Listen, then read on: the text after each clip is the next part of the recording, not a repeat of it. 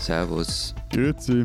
Und hallo, willkommen zur 151. Ausgabe unseres Transalpinen Podcasts mit Lenz Jakobsen, Politikredakteur bei Zeit Online in Berlin. Matthias Daum, Leiter der Schweizer Ausgabe der Zeit in Zürich. Und Florian Gasser, stellvertretender Leiter der Österreichseiten der Zeit, nach wie vor und noch immer in Innsbruck. Wir haben wie immer zwei Themen. Unser erstes Thema ist, wie geht es eigentlich den Nerven in unseren Ländern und den Nerven unserer Politik in unseren Ländern äh, nach äh, ziemlich genau einem Jahr äh, Corona. Äh, können wir uns noch zusammenreißen oder nicht? Was ist die Stimmung? Wir haben ja in den letzten Folgen ab und zu mal nicht über Corona geredet. Auch sehr schön. Heute ist es mal wieder Zeit. Baldrian und für alle, Baldrian für alle. Her damit. Und wir wollen reden über den öffentlich-rechtlichen Rundfunk. Dafür gibt es gerade in Deutschland zwei sehr akute Anlässe. Wenn Sie uns dazu oder zu anderen Themen schreiben wollen oder wenn Sie noch etwas zu sagen haben zu der Frage, zu der wir gleich auch nochmal kommen, nämlich wie man eigentlich die Uhrzeiten richtig ausspricht, dann schreiben Sie uns doch an alpen.zeit.de. Ja, also vorab. Das kann jetzt ein bisschen dauern. wir haben nämlich Bitte ein paar nicht. Nachträge. Naja, wir haben ja echt schon viel angestellt in dem Podcast. Also wir haben so unfassbar viel Feedback gekriegt. Ja, ich habe mich über Lehrer lustig gemacht. Ja, eben. Ich über Studentinnen und Studenten. Es war alles bitter, aber ich weiß, ich habe jetzt nicht nachgezählt, gell, aber glaubt ihr, dass wir jemals schon so viel Post gekriegt haben wie nach der Folge über Maßeinheiten? Nee. Nein. Wir müssen uns vielleicht jetzt auch hier entschuldigen. Eigentlich beantworten wir wirklich jede Hörerin und Hörer-Mail persönlich, aber da sind wir jetzt teilweise wirklich nicht mehr nachgekommen. Ja, also ein paar fehlen, glaube ich, wirklich nur. Aber ich will jetzt zusammenfassen, weil was mich ja gefreut hat, ist, die Fraktion Viertel neun bzw. Dreiviertel zehn ist in der Überzahl.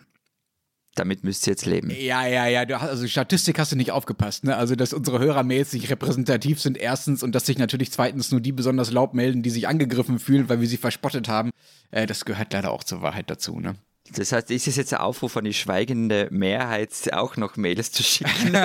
Genau. Schweigende Hochdeutsche. Manifestiert Lenz hat sich euch. damit freiwillig bereit erklärt, alle Mails zu beantworten. es, gibt, es gibt übrigens äh, sogar ein YouTube-Video, also äh, ein Wiener hat ein YouTube-Video dazu gemacht, kein Scherz, ähm, um euch beiden das zu erklären mit, mit Viertel neun und Dreiviertel zehn.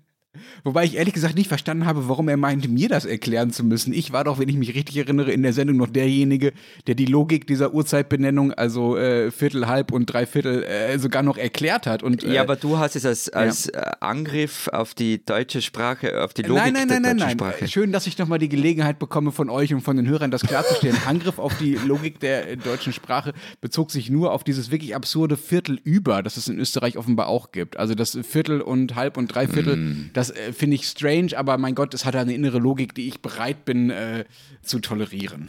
Aber ich meine, gleichzeitig, äh, ich will ja deinen Jubel oder deine Jubelstimmung jetzt nicht verderben, Ja. aber du, Florian, hast ja eine komische österreichische Maßeinheit unterschlagen. Ja, äh, naja, ich habe sie nicht unterschlagen, um ehrlich zu sein, sondern ja, ich habe das Dekagramm vergessen. Also vergessen eigentlich nicht, es gehört zu meinem alltäglichen Sprachgebrauch. Ich wäre im Leben nicht davon ausgegangen, dass das in euren Ländern nicht gebraucht wird. Also das ist für mich eine, eine Einheit im metrischen System und das, das gehört dazu. Also ja, wir messen Wurst und Käse damit ab. 20 Decker Wurst bitte.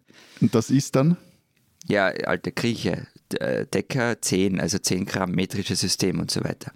Und übrigens noch ein Nachtrag, ähm, Schal Legal, diese wunderbare Seite, gibt es jetzt auch für die Schweiz. Aus gegebenem Anlass. Weil die Schweiz nämlich, herzlichen Glückwunsch Matthias, am vergangenen Sonntag, also vor wenigen Tagen, sich auch ein Burka-Verbot geleistet hat. Enjoy. Wir nehmen uns immer die Besten äh, zum Vorbild. Danke Österreich, danke, danke. Bitte, bitte. Äh, Kommen wir zu unserem ersten Thema, zur Corona-Stimmung. Wie steht's denn so um die Nerven in euren Ländern? Ich muss da aufpassen, was ich sage. Wir leben schließlich in einer Corona-Diktatur hier in der Schweiz. Äh, okay, ich wusste, dass du auch selber ein bisschen äh, empfindsam bist und manchmal zu harten Ausdrücken neigst, aber wie bitte? Corona-Diktatur. Wir nehmen ja Dienstagmorgen auf. Montagabend war so diese, äh, Montagabend, ganzen ähm, Montag über 10 Stunden, 15 Minuten hat der Nationalrat über das Covid-19-Gesetz äh, debattiert und da hat Frau Matulla Blocher und mit ihr die gesamte SVP wiederum betont, wir leben in einer Corona-Diktatur. Komisch, dass sie dann in dieser Diktatur trotzdem gerade äh, diese Burger Volksabstimmung gewinnen konnten, ne? Was in Diktaturen so alles möglich ist. Na, was ich super finde, ich meine, die SVP gell, ist die stärkste Partei der Schweiz, was ja an und für sich schon irre ist. stellt die meisten Regierungsmitglieder, ich glaube zwei, oder? Ja, ja, wobei man da sagen muss, die SP und die FDP haben auch zwei, aber trotzdem, ja. Ja, ja. Gratulation, aber, aber ich meine, die SVP führt sich ja auf wie eine völlig rabiate, wild gewordene Oppositionspartei. Willkommen in meiner Realität, die so neu nicht ist. Aber ja, ich finde, das, das klingt jetzt nach irgendwie politischem Dada-Theater. Es ist aber halt nur so mäßig lustig. Willkommen in meiner Welt. Dada-Theater, aber mäßig lustig. Wartet mal ab, bis wir hier die deutsche Ernsthaftigkeit rausholen nachher. Werdet ihr euch nach Dada sehen? Check boom also da, eben, da, dahinter steckt halt, und das ist halt wirklich weniger lustig, so ein orchestrierter Angriff auf die Gewaltentrennung. Also die, die SVP will dem Parlament mehr Macht zuschanzen damit den Bundesrat schwächen. Und dazu gehört auch zum Beispiel die Idee, dass im Gesetz, in diesem Covid-19-Gesetz, ein Datum festgeschrieben werden sollte, an dem alle Maßnahmen aufgehoben werden sollten. Egal wie es ausschaut von den Zahlen her. Wurscht. Okay. 22. März sollte ins Gesetz rein. Mal abgesehen davon, dass das vermutlich seuchentechnisch keine sonderlich gescheite Idee ist, ist es halt dann auch ein gefährliches Spiel mit den Institutionen. Hm. Wobei ein kleiner Einwand, ein Ablaufdatum gibt es bei uns in der Pandemiepolitik auch und ich finde das richtig, aber es ist auch ein bisschen anders als bei euch äh, aufgebaut. Einerseits gibt es im Infektionsschutzgesetz äh, die Regelung, dass die Regierungen äh, Lockdowns immer nur für maximal vier Wochen beschließen müssen und dann das ist bei uns auch so, aber eben, das ist kein fixes Ablauf. Dann können sie sie neu beraten und neu beschließen, mhm. genau. Und es gibt aber ein fixes Ablaufdatum für die sogenannte pandemische Lage, die der Bundestag, also das Parlament beschließt und die quasi die Grundlage dafür ist, dass äh, die Regierung überhaupt irgendwelche krassen Dinge verbieten dürfen, also überhaupt diese Sonderrechte in der, in der Pandemiepolitik haben. Und die beschließt der Bundestag ähm, immer für, für längere Zeiträume, aber die muss der Bundestag auch neu beschließen. Also die läuft jetzt zum Beispiel momentan bis Ende März, aber wird natürlich verlängert. Ähm, aber die SVP wollte ja auch nicht nur äh, das, ne? also wollte ja nicht nur da dieses Datum reinschreiben, sondern die, wenn ich es richtig verstanden habe, wollte ja auch, dass gerade diejenigen Leute, äh, die sich bei euch um die Pandemiepolitik kümmern, also die, diese sogenannte Taskforce, dass die äh, nicht mehr den Mund aufmachen dürfen? Ähm, ja, also die, die, die Taskforce des Bundes sollte sich nicht mehr öffentlich äußern dürfen oder nur noch beschränkt. Irgendwann mal gab es eine, das wurde so beraten in verschiedenen Kommissionen. Irgendwann mal gab es eine Idee, dass nur noch der Präsident der Kommission äh, sich äußern dürfe. Und das wirklich Absonderliche daran ist, dass das also nicht nur die SVP wollte, sondern eben eine ganze vorbereitende Kommission des Nationalrats. Und äh, das heißt auch bürgerliche Politiker der FDP und der Mitte. Also äh, jetzt einfach nochmal kurz zum Mitschreiben. Also Politiker und Politikerinnen, die sich liberal schimpfen, wollen Wissenschaftlerinnen und Wissenschaftlern den Mund und das Twittern verbieten, also, äh, das sind eigentlich voraufklärerische Verhältnisse. Oder ich habe mir überlegt, was ist das eigentlich? Ich glaube, es ist Politisieren wie Pippi Langstrumpf. Also es ist so zweimal drei macht vier wieder wild und drei macht neun und ich mache mir dann die Welt wieder, wie, wie sie mir gefällt. Nun sind wir ja aber äh, nicht äh, bei Pippi Langstrumpf, sondern sind ja immer noch äh, in, Schön in der Schweiz. wäre es, wenn Schade wir eigentlich. ja. Äh, wie soll das denn konkret aussehen? Also man kann ja nicht einfach Leuten den Mund verbieten. Also dazu reicht ja auch äh, die Macht liberaler Politiker in der Schweiz nicht. Es ist, also die Geschichte ist wirklich total absurd und aber auch extrem bedenklich und zeigt einfach auch ein, eine tiefgreifende Wissenschaftsfeindlichkeit, die halt in diesem Land seit je herrscht und jetzt auch so an die Oberfläche tritt. Also das erste ist mal, diese Taskforce ist gar kein offizielles Gremium des Bundes. Das sind Expertinnen und Experten, die in ehrenamtlicher Tätigkeit für das BAG, also das Bundesamt für Gesundheit, arbeiten. Jetzt kann man, und das finde ich auch, kann man wirklich getrost geteilter Meinung sein, wie demokratisch abgestützt so eine Taskforce ist, zumal sie recht einflussreich ist. Und dann die zweite Frage auch noch, ist sie richtig zusammengesetzt? Und gerade beim zweiten Punkt würde ich sagen, nach wie vor allzu starke Fokussierung auf Virologen, Epidemiologinnen und, und Ökonominnen, aber dafür zu wenig Geistes- und Sozialwissenschaftler. Aber das Parlament kann denen gar nicht den Mund verbieten, eben weil, weil sie gar kein offizielles Gremium sind. Die haben sich einfach so äh, formiert und gleichzeitig, sollen doch einfach verdammt nochmal froh sein, wenn sich dann ein paar Wissenschaftler bei der Pandemiebekämpfung einbringen. Man kann ja dann immer noch damit machen, was man will, was die sagen. So. Und das ganz Absurde war aber, wenn der Antrag von in der ersten Version, wie er durch die eine Nationalratskommission kam, wenn der jetzt durchgekommen wäre, was er nicht ist, und auch dieses Datum, von dem ich vorgeschrieben habe, das, das ist nicht durchgekommen jetzt, aber dann wären und vermutlich versehentlich alle Wissenschaftlerinnen und Wissenschaftler an staatlichen Unis und Hochschulen von so einem Covid-19-Mundcode betroffen gewesen. Und es wäre sogar unklar gewesen, ob das dann auch noch äh, gewisse Journalisten von, bei SAG oder so betroffen hätte. Also es ist völlig absurd. Äh, so viel zur schweizerischen Variante der Cancel Culture. Ja, vor allem der. Aber du hast ja selber auch immer mal wieder über den äh, Bundesrat gemotzt. Ne? Also unabhängig davon, äh, äh dass man Wissenschaftlern nicht den Mund verbieten sollte, scheinen die ja nicht alles richtig zu machen, auch in deiner Sicht. Ja, nichts gegen ordentliches Rummotzen und die Damen und Herren haben definitiv nicht alles richtig gemacht und ich finde es auch richtig und wichtig, dass das Parlament bei der Krisenbewältigung nun mehr als sein Wörtchen äh, mitzureden hat, auch nicht nur pro forma, aber halt gleichzeitig, also es gibt ein Epidemiengesetz in der Schweiz.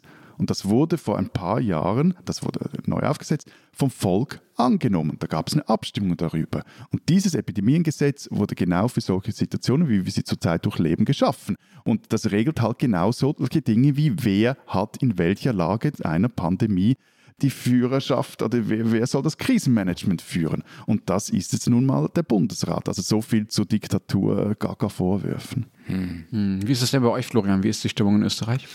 Ja, es, es gibt so verschiedene, also man kann verschiedene Indikatoren hernehmen, ähm, aber irgendwie zeigt alles darauf, dass die Stimmung schlechter wird.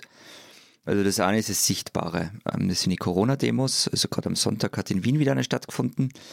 Relativ eine große, da war relativ aufgeheizte Stimmung. Es gab 42 Festnahmen, mehr als 3000 verwaltungsrechtliche und 60 Was? Strafanzeigen.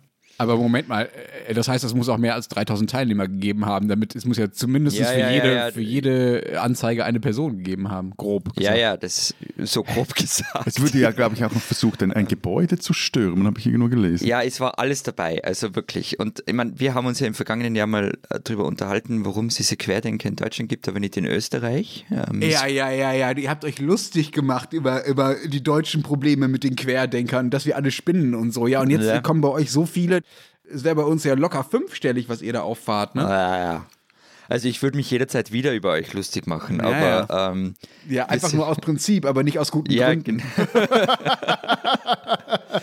aber ähm, mittlerweile sind wir da auch ganz gut dabei. Also ich, ich habe damals, glaube ich, argumentiert, das gibt es bei uns deshalb auch nicht, weil es die FPÖ abfängt, sozusagen als parlamentarischer Arm. Und ich würde auch jetzt behaupten, ah, damit sie meine eigene Argumentationslogik passt, dass es deshalb so aus deren Sicht gut funktioniert mit den Demos, weil sich die FPÖ voll mit denen ins Bett legt. Also am Sonntag hat unter anderem Herbert Kickel, ein Ex-Innenminister, eine Rede auf dieser Demo gehalten und die FPÖ kann halt nach wie vor schon noch ordentlich mobilisieren. Also ich hätte im Übrigen auch noch 4000 Corona-Kritiker im Angebot, die übers Wochenende in Chur demonstriert haben. Pff, so viel haben wir ja gerade mal gestraft in Wien. Also von dem.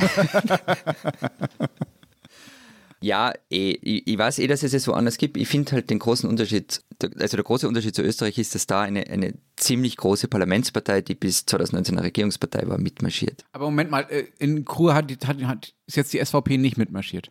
Offiziell nicht. Ich glaube, es gibt so Eben. einzelne, aber auch okay. subalterne Exponenten. Äh, aber sie setzt ihre Kraft nicht so dafür ein, wie die FPÖ das in Österreich tut. Ne, die FPÖ, also nur um die Dimension klar zu machen, also die Reden ähm, und die Demos selber, die wurden auf den Facebook-Kanälen von Kickel und Co. übertragen. Also das war schon ganz klar. Okay. Und, ja. Nee, bei uns machen sie Krawall im Parlament und äh, sonst. Also die brauchen solche Demos gar hm. nicht. Und jetzt, wenn man jetzt mal von den Spinnern weggeht, gibt es schon mittlerweile viele Umfragen, also zum Beispiel, ich glaube, ich habe das schon mal erwähnt, das Austria Corona Panel Project der Uni Wien, die halt zeigen, dass die Stimmung schlechter wird. Ähm, also die Dauer der Pandemie, ähm, die Sorgen der Wirtschaftskrise, was davon bleibt. Also das drückt schon allen vielen aufs Gemüt mittlerweile. Hm. Wie läuft das denn eigentlich? Du sagst ja, du bist weiterhin in Innsbruck. Wie läuft es eigentlich in, in, Tirol mit eurer Südafrika-Variante? Innsbruck heißt es. Ja, ja, ja. Ihr, ihr, behaltet euren Dialekt und ich versuche weiter so mein, wie Konstanz. Äh, mein notdürftiges Hochdeutsch zu sprechen. Also, bei euch werden alle durchgeimpft jetzt, ja? Wegen der südafrikanischen Variante? Nein, am Bezirk in Schwarz. Ähm, den kennt ihr vermutlich, weil da das Zillertal liegt. Das Zillachtal. Und ab morgen Donnerstag kriegt da jeder, der möchte, eine Pfizer-BioNTech-Impfung. Ich glaube, also Stand Montag, irgendwann am Nachmittag habe ich reingeschaut, haben sich drei Viertel der Bewohner aus dem Bezirk schon angemeldet. Und also die Idee ist, dass man Corona in dem Bezirk ausrottet. Und ähm, man darf nur noch mit einem negativen Test raus. Allerdings ist es ist nicht so, dass da jetzt dann wie auch Militär aufmarschiert und so, sondern da wird halt stichprobenartig kontrolliert. Und das bringt's? Weiß ich nicht. Ähm, das kann ich eigentlich in den nächsten Wochen sagen. Ich finde es auf alle Fälle interessant, mal zuzuschauen, ob man das logistisch hinkriegt. Also, weil das ist ja diese, das ist ja der Impfstoff, der sehr kühl gelagert werden muss, der schnell verimpft werden muss.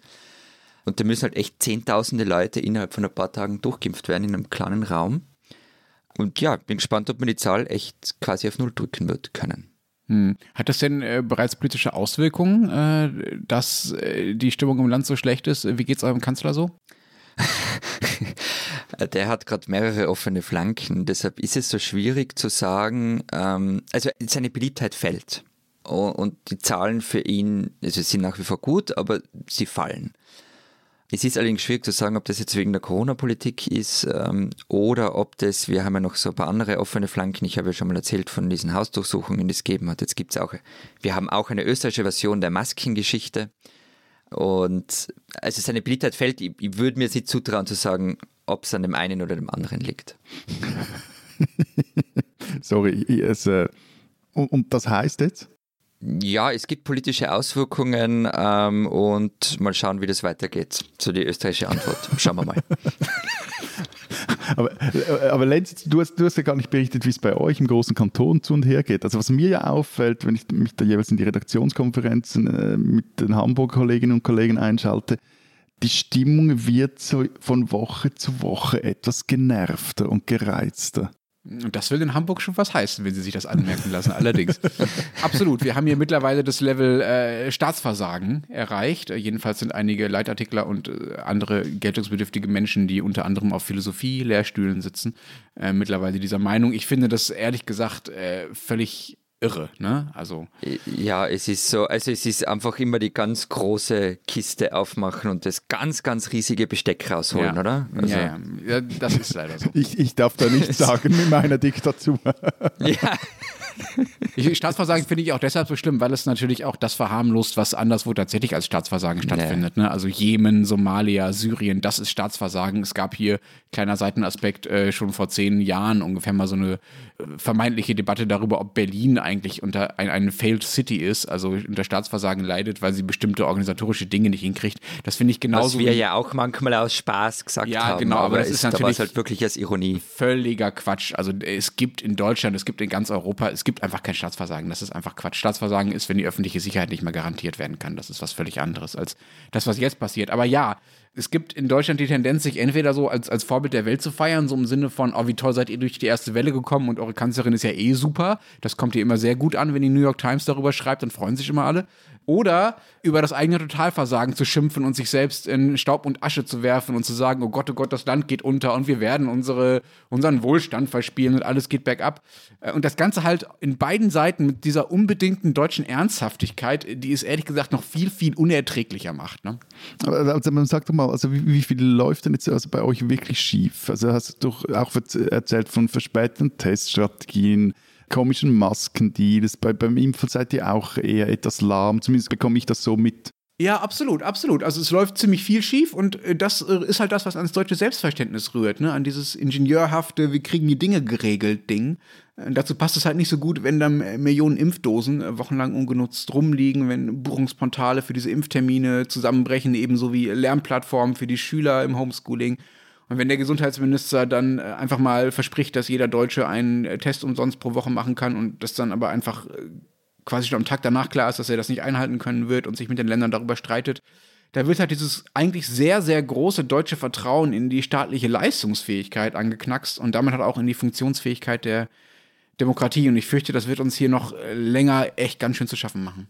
Ich krieg das, mir geht's da wie Matthias. Also ich, ich krieg das gerade bei vielen Deutschen mit, diese Kränkung. Wir, die große technische Ingenieursnation, wir kriegen das nicht hin. Und ich finde es irgendwie ähm, ganz interessant zu beobachten. Es nagt an vielen deiner Landsleute, Lenz, aber auch wenn du das jetzt versuchst, so, so ähm, auf der Metaebene zu analysieren, also ein bisschen nagt es ja auch an dir, vermute ich mal. Mir macht es Sorgen, ja, aber eher, weil ich mir Sorgen um die, um die Stimmung mache. Das ist ja auch unser mhm. Thema heute und um das Vertrauen in den Staat, als darum, dass ich es, äh, als dass ich das Zusammenbrechen der Impfterminportale so skandalös finde. Diesen Deutschen sollten Sie kennen. 1991 gelang dem damals 35-jährigen Biologielaboranten Elmar Braun eine kleine Sensation. Er wurde der allererste grüne Bürgermeister Deutschlands, des deutschsprachigen Raums und vielleicht sogar der ganzen Welt. Und das mitten im lange Zeit schwärzesten Landkreis der Welt, wie er hieß, nämlich in äh, Biberach in Oberschwaben und äh, Braun wurde da Bürgermeister des kleinen Ortes Maselheim. In den folgenden 30 Jahren gelang ihm dann die vielleicht noch größere Sensation und zwar blieb er die ganze Zeit im Amt und ist damit äh, bis heute der dienstälteste regierende Grüne überhaupt. Wenn man Emma Braun fragt, wie er das geschafft hat, sagt Braun, ich kenne meine Leute. Braun geht einfach zu jeder goldenen Hochzeit und zu allen Vereinsfesten. Seine Familie hat äh, lange Zeit einen Bauernhof im Ort betrieben und er ist, äh, wie er selber sagt, keiner von den äh, Studierten bei den Grünen, sondern halt einer vom Land, einer von den Leuten, die, von denen er auch gewählt wird. Einerseits sagte Braun dann auch schon zum Amtsantritt 1991, er habe nichts Radikales vor. Andererseits hat er dann doch die Gemeinde in den letzten 30 Jahren so ökologisch umgebaut, dass selbst taiwanesische Delegationen immer wieder in sein kleines Maselheim kommen, um zu sehen, wie er das eigentlich geschafft hat. Braun, der vor seiner Zeit im Rathaus äh, übrigens äh, Tierversuche an Pavianen bei einem großen Pharmakonzern durchgeführt hat, was heute zu Glück verboten ist mittlerweile, kann mit vielen äh, Bundesgrünen gar nichts anfangen und er sagt auch, das Frauenthema und das Friedensthema, das ist beides nicht meins. Aber vielleicht muss das auch nicht sein, vielleicht reicht es auch, dass er nun seit 30 Jahren dazu beigetragen hat, in seinem kleinen Maselheim, dass aus der damals ja sehr kleinen und sehr randständigen Grünen Partei mittlerweile die große Volkspartei des deutschen Südwestens geworden ist. Am Sonntag wird nämlich in Baden-Württemberg gewählt. Brauns alter Dudesfreund Winfried Kretschmann wird in aller Wahrscheinlichkeit nach als Ministerpräsident wiedergewählt und im kleinen Maselheim wird Elmar Braun sich überlegen, ob er 2023 auch nochmal antritt. Elmar Braun, ein deutscher Grüner, den man kennen sollte. Und über den in Österreich und der Schweiz Ausgabe diese Woche ein Porträt steht, geschrieben von Lenz Jakobsen. Ach, der, ja, von dem habe ich auch schon gehört.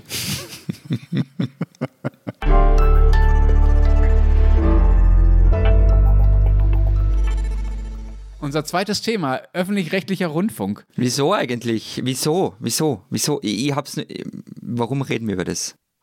Haben wir doch schon. Noch. Ja, okay. Frag den Lenz. Ja, ja, ja, ja, ich begründe es schon. Es gibt ja gleich zwei okay. Äh, ganz gute aktuelle Anlässe dafür, die auch noch miteinander natürlich was zu tun haben. Zum einen blockiert die CDU in Sachsen-Anhalt gerade die Erhöhung des Rundfunkbeitrags. Das muss bei uns durch die äh, Landesparlamente immer abgesegnet werden und zwar einstimmig. Und die war schon fest eingeplant, diese Erhöhung, äh, was jetzt dazu führt, dass äh, einige Sender sagen, sie haben Probleme, ihre Leute zu bezahlen und das Programm noch äh, in dem Umfang zu stemmen, wie sie es eigentlich normalerweise tun. Und zum anderen tobt ein kleiner Streit darum, wie viel und in welcher Art eigentlich diese Sender über Kultur berichten sollen und das noch tun. Mhm. Also ja, okay. Also Höhe der Gebühren ist auch ab und an ein Thema. Einfach nicht zu begeistert. Irgendwie. Das ist so, diese, diese österreichische, tranige, passive Aggressivität. Ja. ja. Gut, Florian, dann kannst du uns ja bei diesem Thema auch einfach mal den Vortritt lassen. Damit kann ich auch leben. Lass uns doch mal mit den, mit den Gebühren anfangen. Bei uns sind es 17,50 äh, Euro pro Haushalt, die wir bezahlen müssen.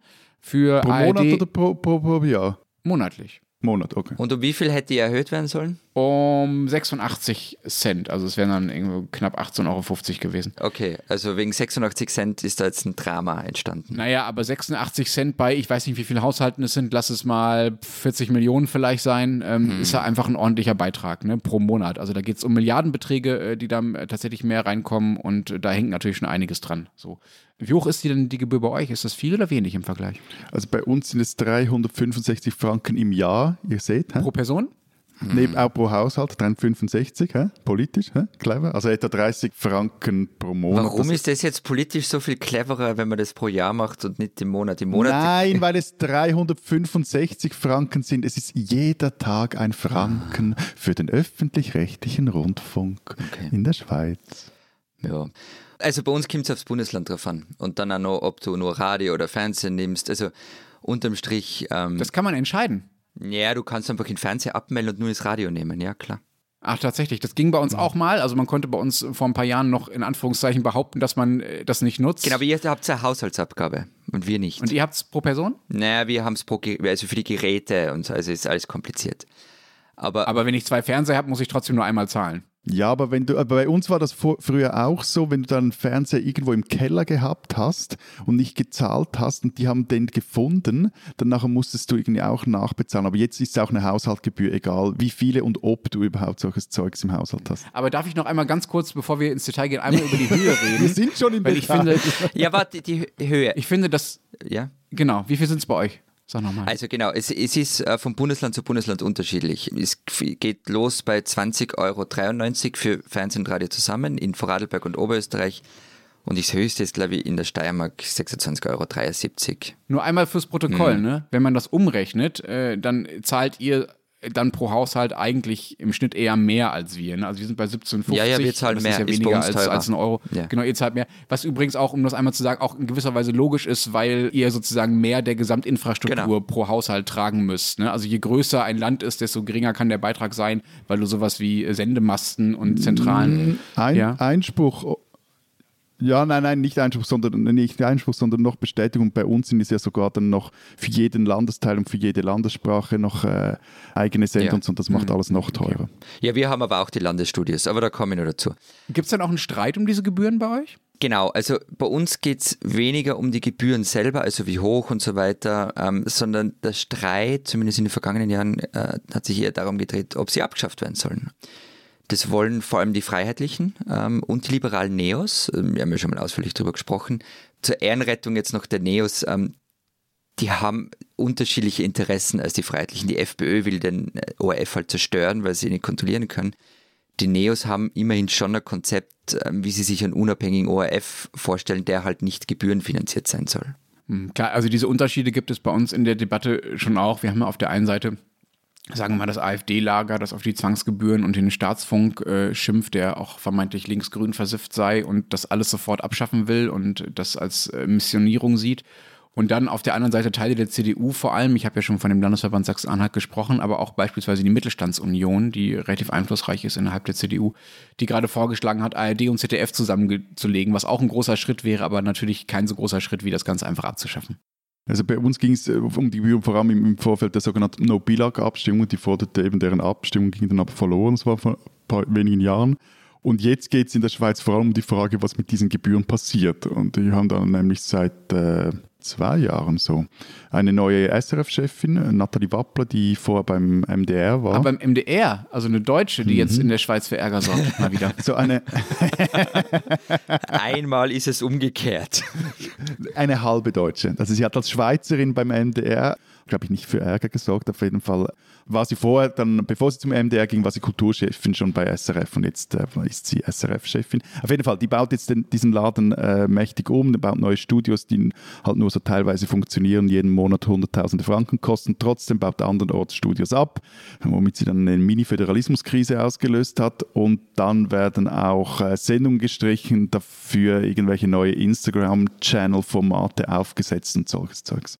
Solches Zeug, Dieses neumodische Ding. sorry, aber äh, solches Zeug kann ja auch kann ja auch vernünftig sein. Es sind ja durchaus Menschen bei Instagram, die man vielleicht auch äh, erreichen will. Wie weit sind eure Sender denn schon im Internet unterwegs? Also haben die da quasi ihren Auftrag und ihre Praxis schon digitalisiert oder senden die halt linear und gut ist? Also der SRF betreibt heute eine der reichweitenstärksten Nachrichtensites der Schweiz und das zum äh, großen Unmut der Verleger.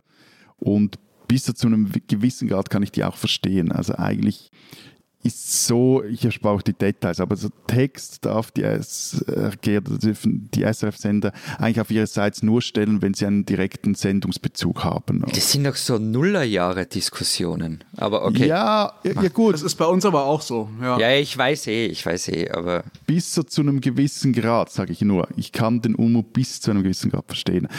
Vor allem halt einfach, weil SRF diese Definition dermaßen absurd ausdehnt, dass jetzt auch zum Beispiel SRF-Redakteure Online-Kommentare schreiben, was sie am TV oder im Radio eigentlich nicht tun, aber eben irgendwo findet sich dann sicher noch ein Audio-File oder irgendein Videosnippet, mit dem man das wieder verbinden kann etc. Und ja, also von dem her, es ist so etwas eine also ich verstehe SRF, die, die müssen ins Digitale gehen, weil sie sonst äh, vollkommen ihre Hörerinnen und äh, Zuschauerschaft verlieren. Und gleichzeitig als Private wäre ich jetzt auch nicht immer nur amused. ja, also bei, uns ist es ähnlich mit der Nachrichtenseite. Also der ORF war ziemlich früh dran äh, mit dem Online-Auftritt und ähm, ORF.at ist bis heute eine der wichtigsten Nachrichtenseiten im Land. Also ich kenne zum Beispiel Politiker, die sagen mir, ich will mit dem, was ich tue, auf die blaue ORF-Seite. Also das ist die große ORF-Seite und das sei die tägliche Challenge von ihnen in der politischen Kommunikation. Was halt aber dazu kommt, das ist eben bei euch wahrscheinlich ähnlich, dass der ORF im Internet durch Gesetze limitiert ist in seinem Tun, die halt aus dem Zeitalter von Faxgeräten stammen. Also zum Beispiel die Sieben-Tage-Regel. Gibt es sie bei euch auch, oder? Hm, was ist das? Der ORF muss den Großteil seiner Sendungen, die er selber gemacht hat, nach sieben Tagen aus der TV-Thek entfernen. Das ist absurd. Ja, ist in Deutschland auch so. ja, ich weiß. ja, ja, aber ist, also regt dich gleich über unser Land mit auf. Ich persönlich finde es auch ziemlich irre, weil den Zuschauern damit ja quasi Produkte vorenthalten werden, die sie bezahlt haben und für die es ja auch sozusagen keinen inhaltlichen oder finanziellen Grund gibt, sie nicht mehr zur Verfügung zu stellen. Die sind da und werden dann sozusagen gezwungenermaßen weggeschmissen, ja, indem sie quasi gelöscht werden, also offline genommen werden. Und ehrlich gesagt, auch die wenigsten dieser Sendungen, um die es da geht, also Dokus und so, nun wirklich die große Konkurrenz für die privaten Medienhäuser sind, also auch für die Privatsender, die ja damals diese Sieben-Tage-Regel mit durchgesetzt haben. Also da nee, gibt es eine relativ geringe Konkurrenz aus meiner Sicht. Es ist aber halt auch ein generelles Dilemma, ne? dass der Programmauftrag eigentlich nicht mehr in die Zeit passt. Du hast das schon äh, gesagt, der Faxzeitalter, Florian und dass das lineare Fernsehen und Radio einfach nicht mehr der Weg ist, auf den äh, viele Leute Medien konsumieren. Und die große Frage wäre halt eigentlich, ob und wie man diesen Rundfunkbeitrag und dieses ganze System zu so einer Art von Medienhaus oder Medienförderung vielleicht umbaut, äh, dass äh, man die Leute da erreichen kann, wo sie sind, also auf den Kanälen zumindest, und sich dann dafür gute Inhalte überlegen kann und sich überlegt, was dann die angemessene Förderung für wen wäre. Ja? Und solange das nicht geklärt ist, werden halt Unternehmen und öffentlich-rechtlicher Rundfunk immer um so absurde Regelungen wie diese Sieben-Tage-Regel kämpfen. Ja, aber das hier geht auch noch weiter. Also ich höre zum Beispiel eine Sendung vom SWR, äh, SWR 1 sehr oft vom Radio. Also jede Woche Musiksendung hat nichts Aktuelles an sich. Und ich kann aber ältere Folgen nicht nachhören, weil die. Ist das nicht dieser Oldie-Sender, Florian? Äh, das wäre eins. Mein, mein Schwiegervater hört das auch immer. Ja. ja. das kann gut sein. Ich bin da, ich bin bei Musik sehr alte Schule. Ähm, ja, endlich mal wieder Pink Floyd. Ja, genau, so ungefähr, ganz genau. Und ich kann aber ältere Folgen nicht nachhören, weil die, ähm, das ist das schöne Wort dafür, depubliziert werden müssen. Also es ist einfach völlig absurd.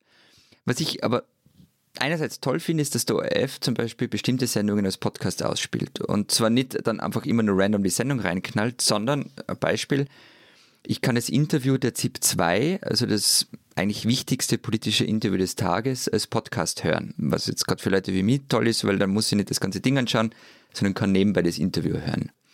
Aber da wären wir jetzt wieder beim Faxzeitalter. Das ist nämlich auch kein Archiv. Die Folgen müssen natürlich dann irgendwann gelöscht werden. Und es dürfen auch keine Angebote nur fürs Netz gemacht werden. Das heißt, jede Sendung, ähm, die als Podcast ausgespielt wird, muss auch im normalen linearen Programm vorkommen, sonst darf sie nicht ins Netz. Wie gesagt, alles von vorgestern. Darf ich, dazu noch, darf ich dazu noch einen kleinen Tipp geben für deutsche Hörer, die auch unter diesem Problem leiden, dass äh, Dinge gelöscht werden? Man kann zumindest in der Audiothek des Deutschlandfunks äh, Beiträge runterladen und dann sind sie einfach auf dem Gerät, auf dem man sie runtergeladen hat und da verschwinden sie auch nicht mehr. Ich habe mir ganz viele wunderbare lange Nächte im Deutschlandfunk, fünf Stunden über Hannah Arendt oder so ein Zeugs äh, runtergeladen und die bleiben einfach da und ich habe sie für immer. Ganz fantastisch. Auf deinem Handy, das natürlich eine Lebensdauer von 30 Jahren hat und in der Pension kannst du das alles nachhören. Ja, ja, komm, jetzt sei ruhig. Jetzt habe ich endlich mal was Positives gesagt, jetzt machst du mir das auch wieder kaputt. Nein, aber, aber das, das ist ja wirklich gaga, also dass das alles gelöscht werden muss. Also bei uns ist man da doch etwas weit. Also es gibt zum Beispiel schon so ein, das Projekt heißt Play Swiss, das ist so ein ein äh, Player, der nicht nur eben vom SRF, sondern aller SRG-Stationen aus allen Landesteilen und die haben mal endlich erkannt, dass man zum Beispiel auch tolle welche Serien untertiteln kann oder vielleicht auch, wenn es dann richtig gut sind, auch synchronisieren und die dann auch im deutschsprachigen TV zeigen kann oder eben auch auf dieser Streaming-Plattform. Und von dem her ist man da doch, wenn ich jetzt euch so zuhöre, bei uns schon so den einen oder anderen Schritt etwas weiter. Und ja, also ich kann auch alte Tagesschau-Folgen nachsehen, das ist das auch alte Musiksendungen, das ist alles zugänglich. Mhm. Nee, bei uns gibt es jetzt so, so ein ganz großes Online-Projekt vom ORF. Irgendwie, ich höre seit Jahren davon, aber angeblich kommt es irgendwann, nämlich der neue ORF-Player. Ähm, das würde jetzt sehr weit führen. Aber wenn der wirklich so kommt, wie Sie sich das vorstellen, wäre es ziemlich cool. Also im Grunde geht es darum, ein eigenes, gescheites ORF-Streaming-Angebot zu schaffen, weil bisher ist es so, ja, eine Mediathek, kann ich alles durchs Fernsehprogramm klicken und nachschauen. Aber zum Beispiel da ist jetzt die Frage, ob dieses Angebot nur Gebührenzahlerinnen und Zahler nutzen können oder auch andere. Also zum Beispiel kann ich euch beiden dann eine Sendung schicken aus diesem ORF-Player, die ihr anschauen könnt oder nicht. Hm, Geoblocking, klar, ja. Naja, na, nicht nur Geoblock. Geoblocking gibt es ja jetzt schon ganz oft. Also wenn ich in der, in der ARD-Sendung schauen will, dann ganz oft von ihr aus ihrem Land kann das nicht gehört werden. Nein, nein, aber da geht es dann wirklich um eine Bezahlschranke. Also das, ich weiß nicht, wie das funktionieren soll, mit, dass ich mich mit meinem Gebührenzahler-Kennnummer da einwähle und dann kann ich es halt anschauen. Und derzeit schaut es wirklich so aus, als ob es äh, diese, eben diese Gebührenschranke geben sollen. Ich hatte euch ja angekündigt, dass es noch einen zweiten aktuellen Anlass gibt, über dieses Thema zu reden aus äh, deutscher Sicht, äh, und zwar die Kulturberichterstattung. Bei uns schafft der WDR gerade eines seiner wenigen äh, Formate für ausführliche Literaturrezensionen ab, was wiederum das Feuilleton und die Buchbranche mit ziemlicher Empörung quittieren. Und nun kann man halt echt darüber streiten, wie wichtig es ist, dass äh, auf WDR 5 morgens um 6.45 Uhr ausführliche Rezensionen gesendet werden, beispielsweise der Oxford Lectures von äh, Durs Grünbein, was äh, wohl dafür sorgte, dass die durchschnittlichen Zuschauerzahlen, die sonst so bei 200.000 äh, liegen bei WDR 5, dann um diese Zeit eher so bei 15.000 äh, liegen. Also okay, über diese einzelne Sendung kann man streiten, aber die Begründung, mit der diese Sendervertreter das dann abräumen, ist halt auch ziemlich irre. Die sagen nämlich, äh, Rezensionen, also Literaturrezensionen, seien halt nur etwas für, ich zitiere, die linksliberalen Intellektuellen. Übrigens, und nur damit ihr das auch mal wisst, ja, laut Auffassung des WDR-Literaturredakteurs genau 7% der Bevölkerung ausmachen. Und die Argumentation dieser Leute, also des WDRs und auch des Hessischen Rundfunks, ist halt, äh, wir können halt nur das machen, was die Leute eh schon wollen, ne? Und äh, die wollen das halt nicht und die sind auch gar nicht da, deswegen machen wir das halt auch einfach nicht mehr. Und dass der Sendeauftrag aber eigentlich gerade darin liegt, so eine gemeinsame Öffentlichkeit für diese verschiedenen Leute, die verschiedene Dinge wollen, herzustellen, damit man halt äh, gemeinsam darüber streiten kann, was man so will im Land und so weiter. Das ist ja eigentlich die Idee von öffentlichem Rundfunk. Und dass nicht jeder einfach nur in seiner Blase das kriegt, was er so will, das äh, sehen halt diese Redakteure offenbar nicht mehr. Und der Kollege Felix Stephan hat dazu in der SZ was sehr Böses geschrieben, was ich euch jetzt äh, im Zusammenhang mit der deutschen Ernsthaftigkeit als übergeordneten Thema dieser Sendung natürlich nicht vorenthalten will. Wir sind gespannt. er schrieb nämlich, die Redakteure der Sender argumentierten, Zitat, als sei die Auflösung der Gesellschaft in Zielgruppen und Kundenprofile unabwendbar und werde nicht von ihnen selbst vorangetrieben. Etwas Antidemokratisches liegt in dieser Naturalisierung von Gesellschaft. Klein machen sie es nicht. Klein. ja, na, aber echt, also Ab Abschaffung Literaturrezension, Demokratie ins Wank, also ja, ein bisschen, ja, okay. Wir kommen halt gerne vom Kleinen ins Große. Ja, ja. Wobei, die, ich meine, ich finde diesen Literaturredakteur von WDR cool, der sich da irgendwie selber abschaffen will und seine eigene Arbeit so niedermacht. Weil, ich mein, er will halt dafür andere coole Dinge tun, natürlich, ne? Aber halt das morgen. Ja, ja, aber er könnte doch, ich meine, seine Aufgabe wäre doch eigentlich, die, die, diese Literatursendung so zu machen, dass sie super ist und sich Leute dafür begeistern. Also, wie du gesagt hast, ich finde, das ist ja die Aufgabe vom Öffentlich-Rechtlichen. Solche Bestehungen gibt es ja bei uns. Also, da wurde auch, äh, wir haben auch eine neue Kulturchefin seit kurzem und äh, die hat zum Beispiel auch eine Literatursendung, 52 beste Bücher aus dem Programm gekippt. Da war der Aufschrei dann ähnlich groß. Und stattdessen will sie jetzt eben vermehrt auf Social Media Inhalte setzen. Und teilweise funktioniert das, teilweise haben aber halt dann auch diese Formate Klickzahlen. Also gegenüber denen ist unser Podcast ein Massenmedium. Und wir können, können wir auch so einen Gebühren, äh, Gebührenbeitrag einbeziehen eigentlich? Patreon wäre so, so eine Plattform, wo wir das machen können. Nein, aber, aber was ich, worüber jetzt gar nicht... Gerne ein Franken pro Tag.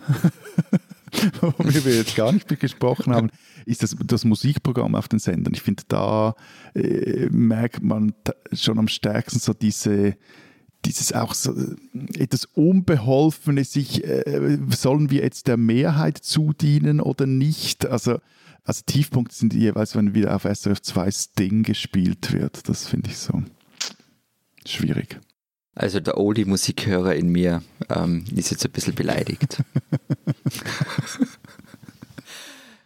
ja, ja, ähm, ja, bei der Kultur, ich finde, der ORF ist da, ehrlich gesagt, jetzt werden mich viele prügeln, aber der ORF ist da besser als sein Ruf. Also er macht, ja, er macht viel Quatsch. Also jetzt gerade läuft wieder so eine Casting-Sendung es gibt die jährliche Show für Sebastian Kurz, der dort irgendwie super Österreicherinnen und Österreicher küren darf. Und ja, äh, von der Kultur wird viel ins Nachtprogramm verfrachtet oder auf dem Fernsehsender ORF3, der toll ist, aber halt ungefähr so Quoten wie Phoenix hat. Ähm, trotzdem gibt es schon, eben, es gibt Ö1, wo du zu den besten Sendezeiten Reportagen und Büchersendungen, gute Nachrichten und so weiter hast. Es gibt, und ich glaube, Lenz kennt es zumindest, FM4. Ja. Also das ist längst mehr als ein durchgeknallter Jugendradiosender. Das ist ein ziemlich großer, wichtiger Radiosender. Wobei er mir durchgeknallt fast noch lieber war. Ja. okay. Aber du wirst jetzt ernsthaft, ähm, wie muss ich das interpretieren, dass du so, so ernsthaft zum ORF-Cheflobbyisten äh, wirst? Ist das jetzt, weil, weil dir dieses, der Tourismusdirektor-Titel ähm, langsam abhanden kommt? Na, also sagen wir mal so, ich verstehe aus Sicht des ORF, dass wenn er relevant bleiben will, breitenwirksam sein muss. Das ist übrigens immer, ich sage immer alle, das große Vorbild ist die BBC. Habt ihr mal BBC geschaut zur Primetime? Also die machen schon auch Trash und zwar dauernd, ständig und alle reden aber in Europa davon, wie müssen wir die BBC werden und die macht das nur gut. Eh, die machen gute Sachen, aber die machen auch den Trash und ähm, es ist mir halt lieber, der ORF macht solche Sachen und bringt zumindest nur ein Mindestmaß an, ja, furchtbares Wort, Public Value rein als dass er ein Nischendasein fristet, der zwar 1A intellektuellen Programm macht, aber das kann er schaut. Aber um, um aufs Vorige noch zurückzukommen, also ja, beim ORF gehört ganz viel reformiert, angefangen bei den Landesstudios, auf die der jeweilige Landeshauptmann, Landeshauptfrau Einfluss hat und deren Nachrichtensendungen halt manchmal an politische Belangsendungen erinnern. Und ähm, trotzdem gäbe es den ORF nicht, dann wären die wichtigsten Medien in Österreich die Boulevardmedien. Muss jetzt auch nicht sein. Die spinnen, die Deutschen. Liebe Deutsche, liebe Bayern. Bruno Kreisky hat angeblich mal gesagt, er fahre ganz gerne nach Bayern, er sei da nicht mehr in Österreich und noch nicht in Deutschland. Ja, uns verbindet recht viel miteinander kulturell, sprachlich, ein paar Kriege, die wir gegeneinander und dann auch mal wieder miteinander geführt haben. Unterm Strich leben wir ganz gut so Grenze an Grenze. Aber mir kommt irgendwie vor, in letzter Zeit ist es mit der Freundschaft nicht mehr so weit her. Das ist Deutsche Eck, also diese Zugverbindung von Kufstein nach Salzburg über Rosenheim, mich regelmäßig wahnsinnig macht, weil ihr sie nach wie vor nicht saniert und mein da mit dem 80er Durchzug hat geschenkt. Aber eure Grenzschließungen in den vergangenen Wochen und Monaten, die solltet ihr euch vielleicht nochmal ein bisschen genauer anschauen. Was gilt nun, wer darf rein, wer darf durch, wer wird an der Grenze zurückgewiesen? Ein bisschen seltsam ist es schon alles. Und dann gab es zuletzt die absurdeste Meldung, der Tiroler Landeshauptmann Günther Platter wollte zu einem Termin nach Wien und die schnellste Strecke von Innsbruck in die Hauptstadt führt durch Bayern. Es ging um ein Treffen mit Bundeskanzler Sebastian Kurz äh, zu Gesprächen über Lockerungen des Lockdowns. Man darf allerdings als Tiroler nach Bayern nur nach Vorliegen triftiger privater oder wirtschaftlicher Gründe ein- oder auch durchreisen. Das Treffen mit Sebastian Kurz sei aber, Zitat, beruflich nicht wichtig, ließ die Bundespolizei den Tiroler Landeshauptmann wissen und verweigerte die Ausnahmegenehmigung. Friendos, folgendes. Es wird Zeit nach der Pandemie geben und da wollen wir uns alle wahrscheinlich wieder lieb haben, hoffe ich zumindest. Also lasst den Blödsinn, wir brauchen uns nicht auch noch gegenseitig segieren. Ihr Spinns.